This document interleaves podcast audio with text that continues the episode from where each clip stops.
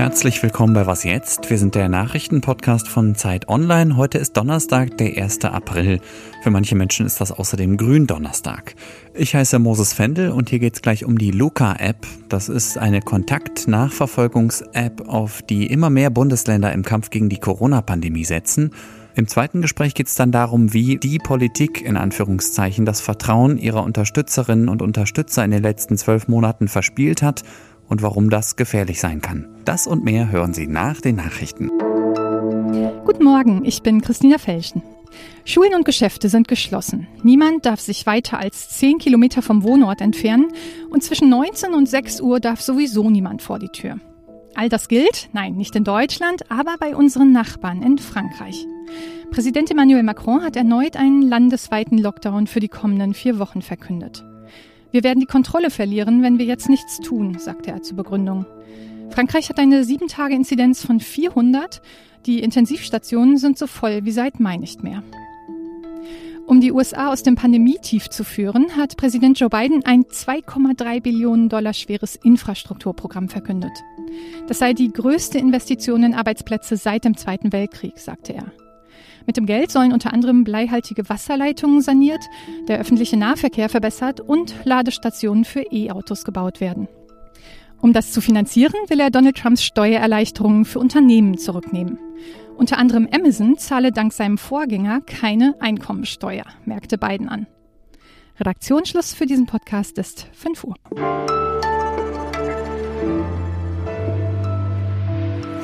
Zurück in eine Art Normalität. Das erwarten viele von der Luca-App, auf die deswegen immer mehr Bundesländer im Kampf gegen Corona setzen. Zwölf von 16 Bundesländern haben inzwischen angekündigt, dass sie die App nutzen wollen. Ich persönlich wusste darüber bis gestern eigentlich nur, dass sie von einer Firma aus Berlin zusammen mit Smudo und den anderen Rappern der Fantastischen Vier entwickelt wurde. Aber wofür hat man denn ein Digitalressort? Jakob von Lindern ist Redakteur in eben diesem. Hallo Jakob. Hallo Moses. Was ist denn das überhaupt für eine App? Was kann sie und worin unterscheidet sie sich von der Corona-Warn-App der Bundesregierung? Luca ist eine sogenannte Check-in-App, die ein Berliner Unternehmen entwickelt hat. Und im Moment ist ja eh alles zu, aber wenn jetzt bei diesem Wetter die Biergärten wieder aufmachen würden, könnten BesucherInnen mit dieser App einen QR-Code scannen beim Reingehen und würden dadurch für die Zeit ihres Besuches registriert.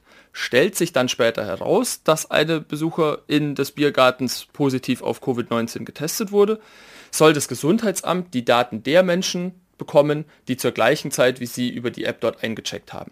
Bisher bekamen die Gesundheitsämter diese Daten auf Papier übermittelt. Das sind die Zettel, die wir alle noch aus dem Sommer kennen und auf denen man in Restaurants seine Daten angeben musste. Die Idee ist jetzt, dass durch Luca diese Zettelwirtschaft, wie es immer heißt, ersetzt wird und so die Gesundheitsämter entlastet werden sollen. Die Corona-Warn-App hat bisher noch keine solche Check-in-Funktion. Nach Ostern bekommt sie aber eine. Klingt erstmal gut. Ich habe gehört, es gibt aber auch Kritik. Was für Kritik ist das? Erstens ist unklar, ob das die Gesundheitsämter überhaupt so stark entlasten würde. Denn die müssen die Leute ja auch noch alle anrufen, um sie zu warnen oder Quarantäne zu verhängen. Das bleibt auch mit Luca der Flaschenhals. Dazu kommt, dass eine solche App die Bewegungsdaten von Millionen von Menschen verarbeiten würde und verschiedene IT-ExpertInnen sind nicht überzeugt davon, dass diese Daten im Luca-System sicher genug wären. Die Hersteller versichern zwar, dass das alles ordentlich verschlüsselt ist, aber KritikerInnen weisen darauf hin, dass solange diese Daten alle auf einem zentralen Server liegen, es die Gefahr gibt, dass eben dieser Server gehackt wird. Das alles könnte die Check-in-Funktion der Corona-Warn-App möglicherweise besser machen, denn erstens sind die Daten dort nicht zentral gespeichert, das macht das System sicherer. Und zweitens könnte die Corona-Warn-App direkt alle Personen warnen, die am selben Ort waren wie eine infizierte Person, ohne Umweg über die Gesundheitsämter. Mhm. Ich fasse mal kurz zusammen. Die App hat möglicherweise gravierende Sicherheitsmängel und sie kann gar nicht mal unbedingt mehr als die Corona-Warn-App. Warum stürzen sich denn dann jetzt gerade fast alle Bundesländer auf die App? Das nur über die Corona-Warn-App zu regeln geht im Moment nicht. Dafür müsste man die Verordnungen ändern, die in den Ländern gelten und die vorschreiben, dass Einrichtungen Daten erheben und gegebenenfalls ans Gesundheitsamt übermitteln. Das Feature der Corona-Warn-App kommt außerdem relativ spät. Einen Vorschlag, wie das gehen könnte, gibt es schon seit Monaten, aber dass er erst jetzt kommt, hat natürlich eine Art Lücke hinterlassen und vermutlich ist auch deshalb jetzt Luca eingeführt worden. Ohne große Ausschreibungen, die auch Konkurrenz-Apps, die es durchaus gibt, eine Möglichkeit gegeben hätte, sich zu bewerben.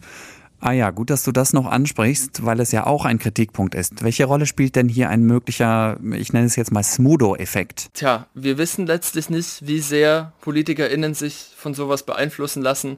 Aber auch wenn die Macher das nicht so gerne hören, es wird wohl schon einen Effekt gehabt haben, dass ein Promi wie Smudo da mit an Bord ist und in vielen Talkshows Werbung für das Projekt macht. Danke, Jakob. Gerne. Eine ausführliche Analyse zu dem Thema finden Sie auf Zeit Online. Die hat Jakob übrigens nicht alleine geschrieben, sondern zusammen mit unserer Kollegin Eva Wolfangel. Ehre, wem Ehre gebührt.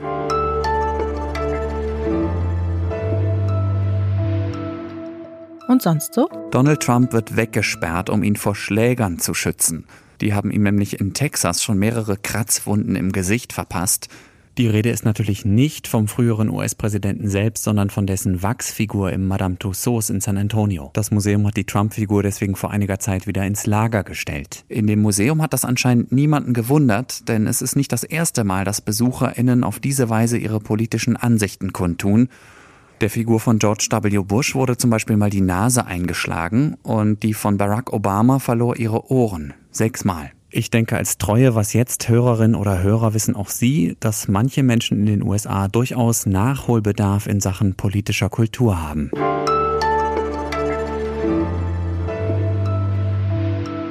Frustriert, wütend, verunsichert, müde, abgestumpft, verständnislos. Das sind so ein paar Gefühlslagen, die ich im Moment um mich herum und auch in den sozialen Medien wahrnehme. Robert Pausch ist Hauptstadtkorrespondent bei der Zeit und hat für die aktuelle Ausgabe einen Text geschrieben mit dem Titel Die Osterunruhe. Hallo Robert. Hallo Moses. Wie stehen wir als Gesellschaft da, jetzt am Beginn dieses zweiten Corona-Osterfests? Was mich gerade vor allem interessiert und was ich wahrnehme, ist, dass diese Unruhe und dieses Wütende und Verständnislose mittlerweile auch die Schichten erreicht hat, die eigentlich für diese Dinge nicht so anfällig sind. Also Leute, die jetzt ein Jahr lang der Politik sehr stark vertraut haben und ihr gefolgt sind auf diesem Weg durch die Pandemie, die verstanden haben, wie diese Pandemie funktioniert, wie exponentielles Wachstum funktioniert. Und gerade bei denen ist es nun so, sieht man in Umfragen, sieht man, glaube ich, auch in vielen persönlichen Gesprächen gerade, dass dort einfach eine wahnsinnige Verständnislosigkeit herrscht, weil man eben das Gefühl hat, die dritte Welle verläuft exakt so, wie sie vorhergesagt wurde und wie man es ja auch schon in den vorherigen zwei Wellen sehen konnte. Und die Politik macht im Prinzip konsequent das Gegenteil dessen, was sie ein Jahr lang versprochen hat und als Strategie verkauft hat. Also flatten the curve, das war ja so ein bisschen das Motto des letzten Osterns. Das ist ja heute überhaupt keine Strategie mehr. Aber warum denn eigentlich?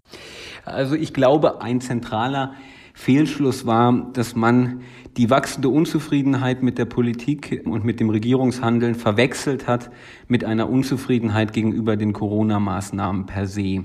Also der Fehlschluss war zu denken, die Leute sind sauer, die Leute sind wütend, das heißt, die Leute wollen, dass wir jetzt dringend möglichst viel lockern.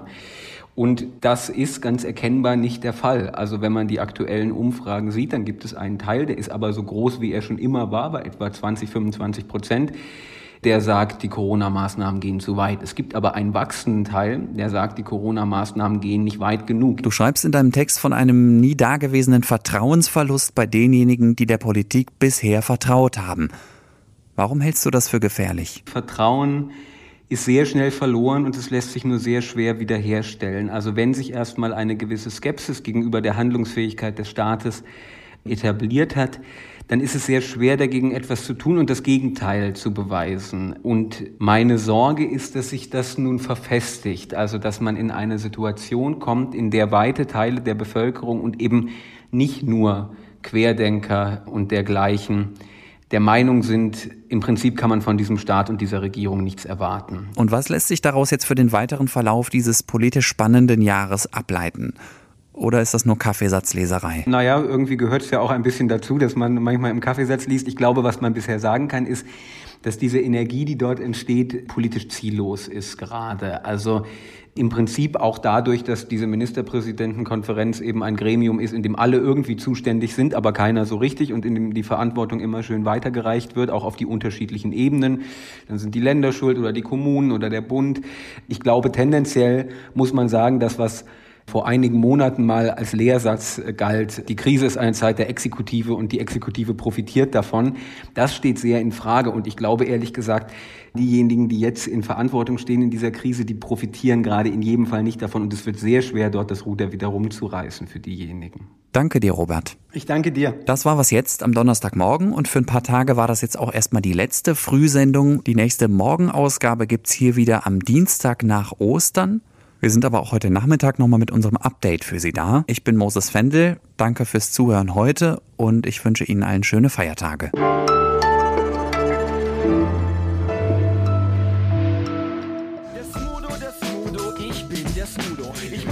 Karate und ich mache kein Judo.